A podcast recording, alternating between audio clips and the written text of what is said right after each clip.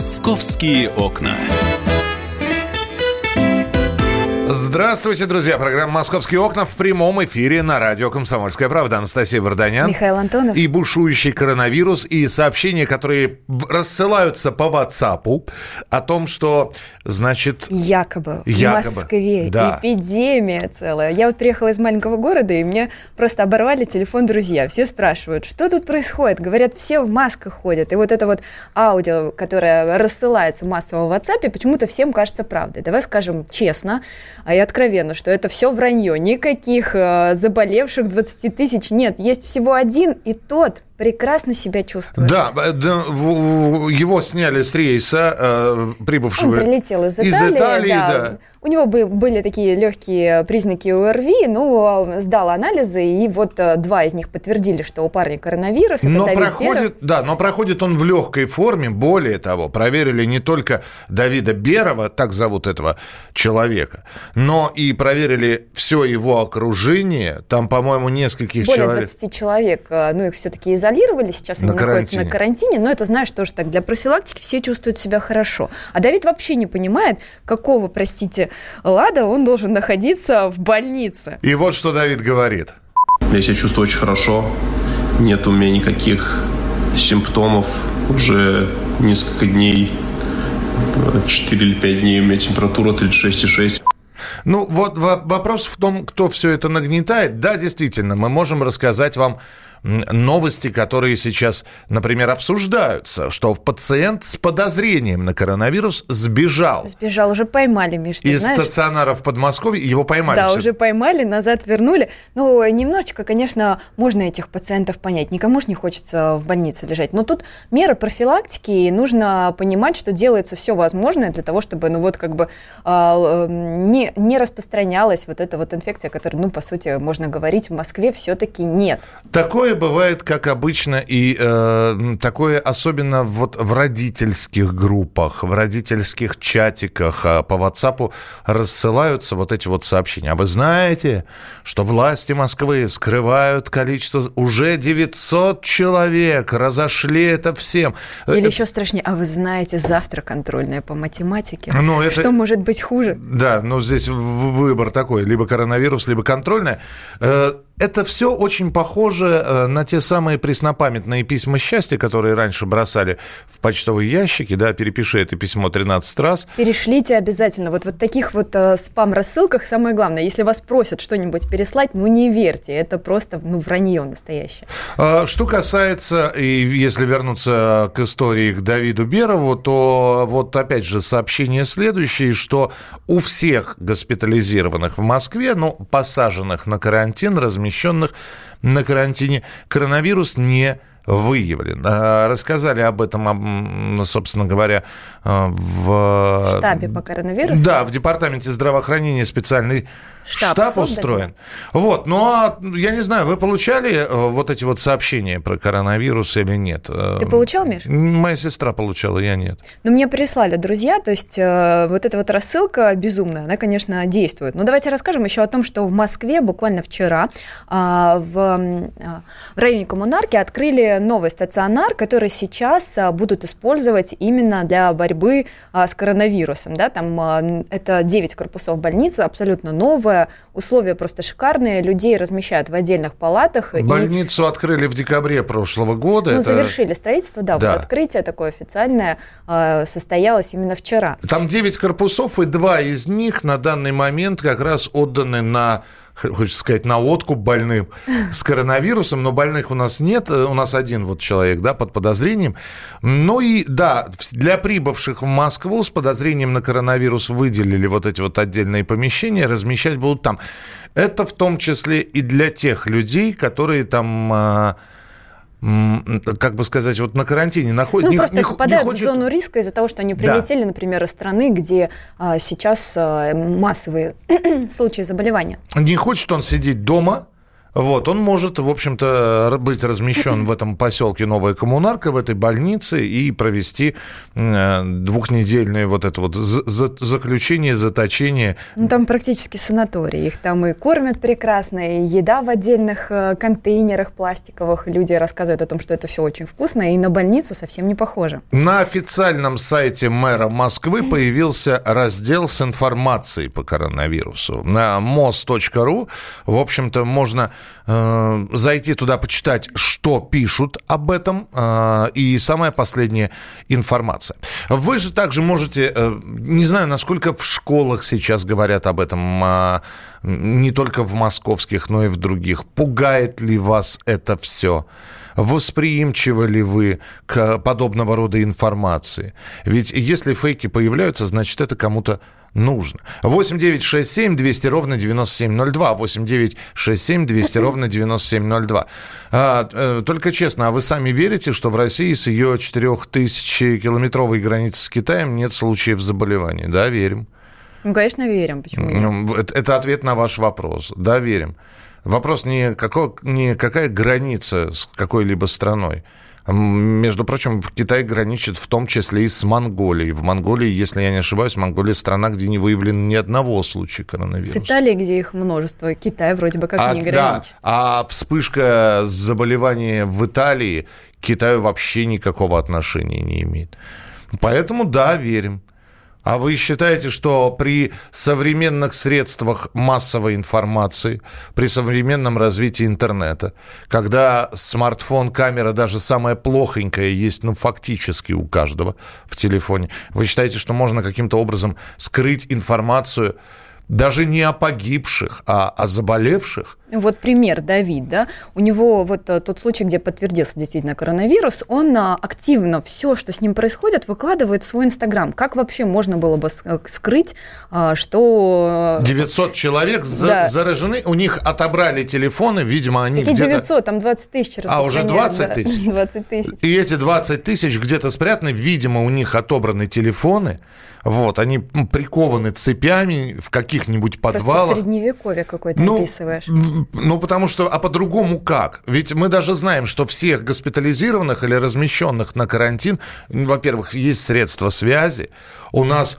наш... У них есть родственники, которые наверняка бы забили тревогу, что кто-то пропал, не выходят на связь. То, это просто нереально, конечно же, сделать э, в современном мире. Но самое главное, что находятся люди, которые во все это верят. И вот э, хочется сказать вам, пожалуйста, не ведитесь на подобные фейки. Их за последнее время что бы ни происходило. Их появляется огромное количество. Я до сих пор помню, когда бушевал э, сильный грипп в России, тоже распространено. Количество заболевших.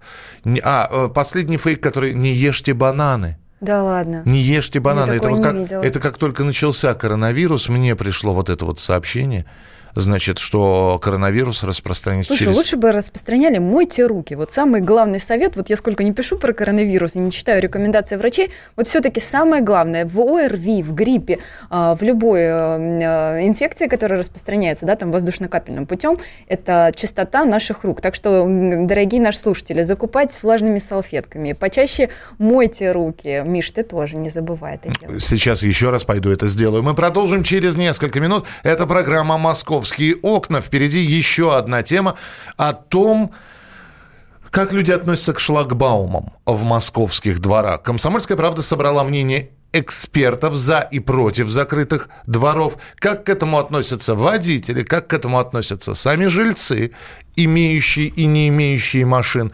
Об этом мы поговорим через несколько минут. «Московские окна».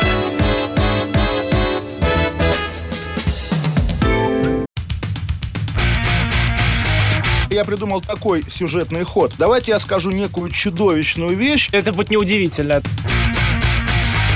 Скопление мигрантов – это не прогрессивная тема, не техническая, а стереотипная. Среди впечатлений моей юности через запятую идут трипы кислотные, наркотические, и благодать в церкви на праздник Троицы. Мы не знаем, есть ли у Мишустина под его пиджаком погоны, потому что если человек в конце 80-х торговал компьютерами, я думаю, к нему подошел какой-нибудь тогдашний товарищ майор, подполковник Путин, и сказал... А вот тут вот уже Программа «Кашин-Голованов. Отдельная тема». По будням в 9 вечера по Москве.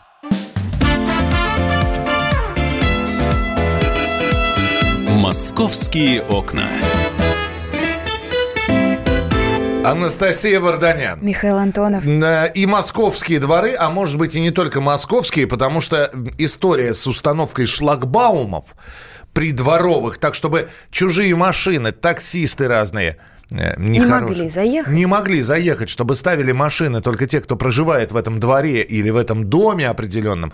В общем, это такая история... Тема вечная. Во-первых, тема вечная для Москвы. Такой. Она вечная, потому что в отдельных районах, проходя мимо этих шлагбаумов, ты видишь, как они вырваны с корнем. Да, То есть есть люди, есть люди, которые борются с этим явлением. В других городах только думают, надо ли устанавливать или нет.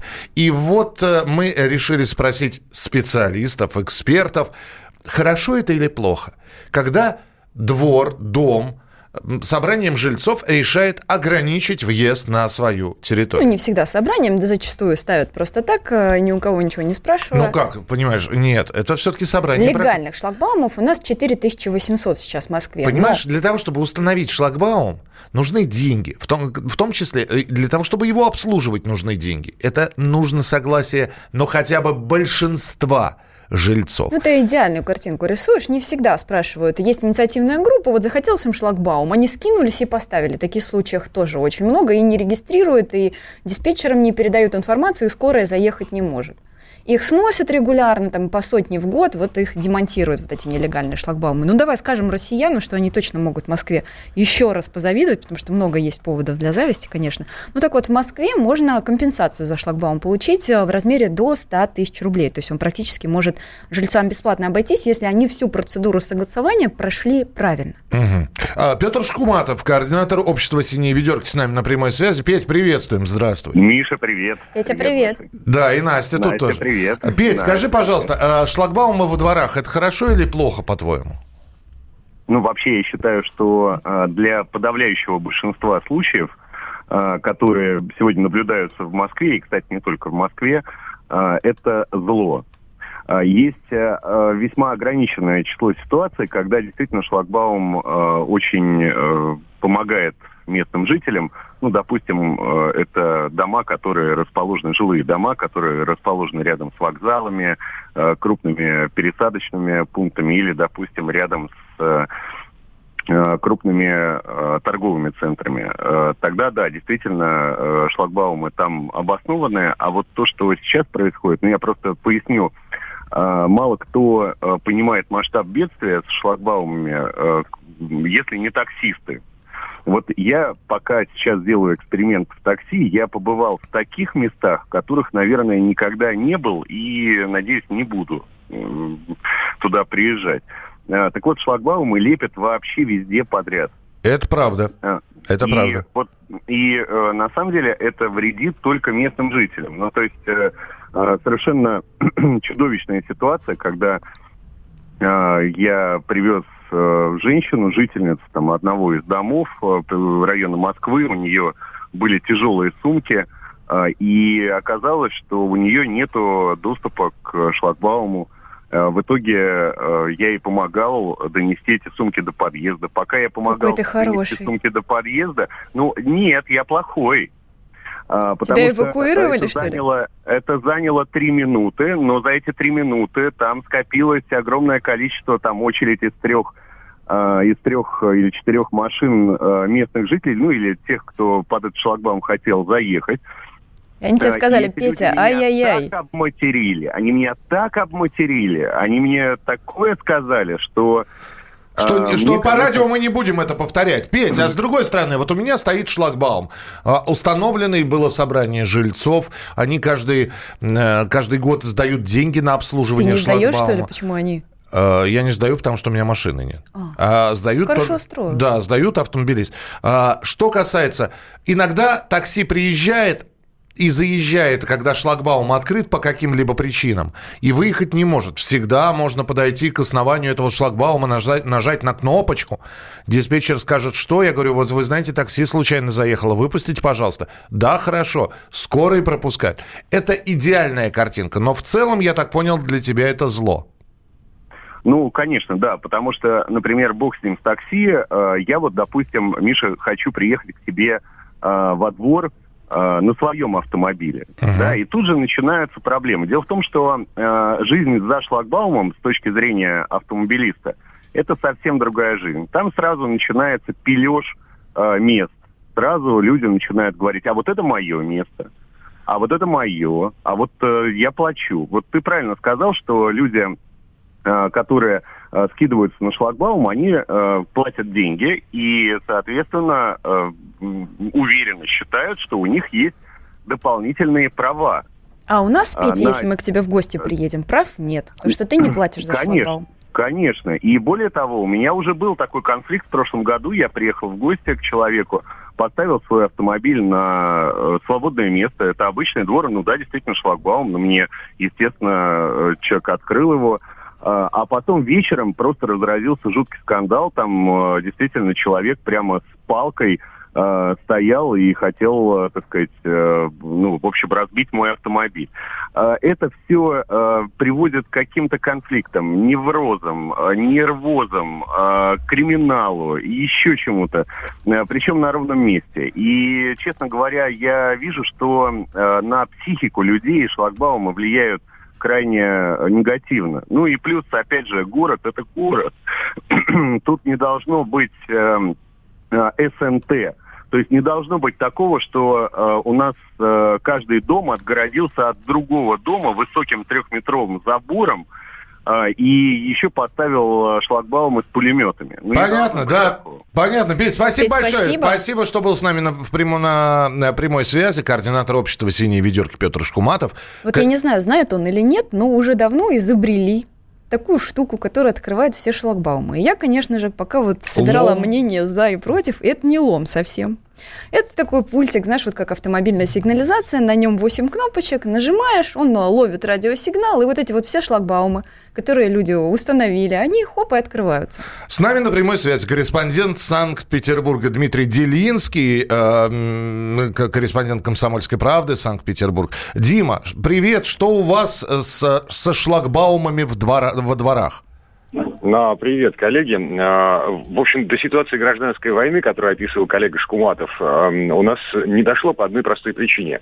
А, Москва не Питер, Питер не Москва, в смысле э, э, зоны платных парковок. У нас вот маленький пятачок э, размером в несколько кварталов. И э, вот только сейчас власти, ну, поскольку президент подписал поправки в административный кодекс, э, власти научились штрафовать. Где-то через неделю начнут э, высылать квитанции, автоматические письма счастья, э, штрафные квитанции за неоплату вот этой самой платной парковки. И только после этого начнется расширение зоны, и вот, как мы предполагаем, начнутся вот эти гражданские войны во дворах руках.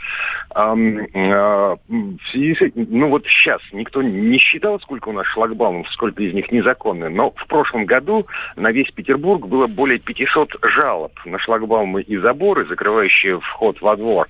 И в итоге э, сотни-полторы вот этих самых заборов шлагбаумов снесли. Э, Видишь, какие питерцы местных... вежливые. Они идут и жалуются на шлагбаум. А у нас берут хоп и нет шлагбаума. Да, у нас, Снесли у нас, его у нас вот этот КамАЗом. Вот, вот этот пункт жалоб, он как-то отсутствует. отсутствует. Да, мы его опускаем, мы сразу сносим. А у нас соседи пишут письма, типа, «А, какого черта вы паркуетесь у нас во дворе, а свой двор закрываете. Вот, вот примерно так это происходит. Я не знаю, что лучше. Правда, Но ну, не знаю. У вас массово это тоже или нет? Нет, в том-то и дело. А, а, не массово, еще раз повторю, а, просто потому что пока в городе есть э, где парковаться бесплатно. И еще один любопытный момент. Ну, помните, Петербург, э, историческая часть города, ну, классика такая, городская, дворы-колодцы и проходные дворы, через которые можно пройти весь квартал, не выходя на улицу. Да-да-да, сквозные вот, такие, да. Вы... Ага. Да. Сейчас все эти, почти все эти проходы перекрыты, в лучшем случае шлагбаумами, которые останавливают машины, а в худшем э, это калитки с электронными замками, потому что нефиг тут ходить и гадить. Вот эти засанные, э, извините, э, дворы-колодцы, э, они всех достали. В какой-то момент, э, значит, местные жители э, включили некий административный ресурс и перекрыли доступ туда, потому что туристы. Э, в итоге сейчас энтузиасты делают специальные слои для Яндекс.Карт, на которых обозначены еще не перекрытые проходные дворы. Вот на, на Петроградке, например, осталось примерно треть не перекрытых. Типа вот, все туда, есть... да, ребята? Да, туда-туда. А, есть хитрость. А, я не знаю, как в Москве, а, в Петербурге в середине нулевых власти позволяли ТСЖ оформлять землю только под домами, только по границе фундамента. Так. Вот, соответственно, да, шлагбаумы, все эти, все эти заборы, по идее, они должны быть незаконными. Мол, э, мы заботимся о вашем комфорте в связи с тем, что ПСЖ ради семейной прибыли наставит ларьков на этой самой дармовой земле. А вторая причина э, вот такого странного решения властей, уже неофициальная, на уборку земли, прилегающей к дому, выделяются бюджетные деньги. А если домам раздать вот эти прилегающие территории, площадь города, э, площадь, которая находится в зоне ответственности э, коммунальных служб, резко уменьшится и денег станет меньше. Вот.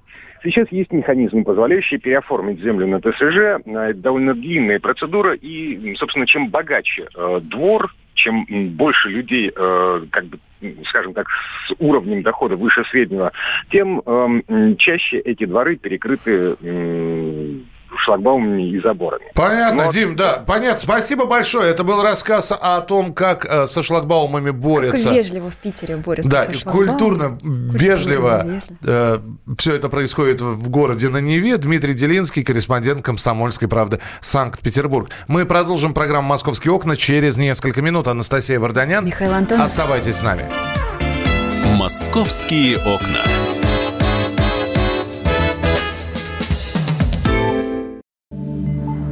Где Антонов? Где Миша? Где Антонов? Где Антонов? Михаил Антонов. Куда он делся? А я никуда не делся. Теперь каждый день с полудня до 15 часов по московскому времени я с вами, а вы со мной. Политика, экономика, мировые и региональные новости, музыка – все это в программе WhatsApp страна. Так что встречаемся в эфире.